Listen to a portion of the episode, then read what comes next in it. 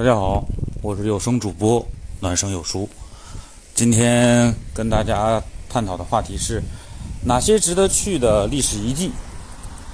今天呢，正好是坐火车回家，然后淋着雨在路上，然后想到这个话题。其实我觉得，我最想就是值得去的就是北京故宫。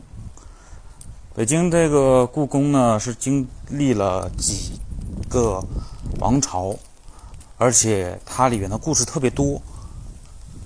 不管是你是跟团游啊，还是自己进去散步，我觉得故宫都会带给你很不一样的一种体验。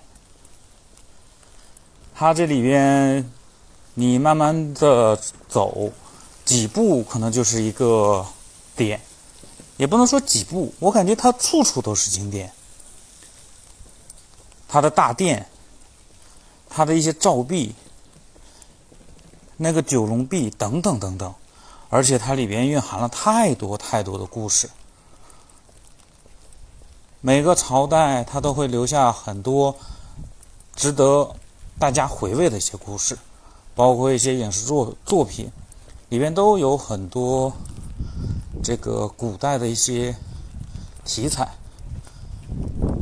所以说，这个北京故宫里面的故事，并不是说谁能把它说得清楚，或者是谁能把它呃讲述的明白，它是真真正正的一个历史积淀的结果。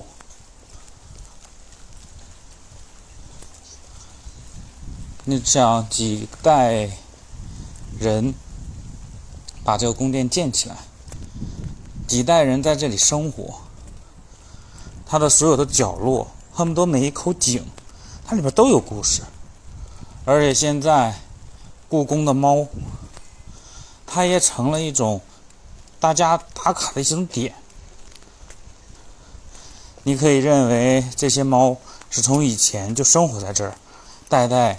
延续下来，所以说北京故宫让人们感受到真正流连忘返的，是它这种底蕴。真的，如果是说故宫你想去，把它完完全全每个角落走遍，想了解下来，我觉得这个是太难了。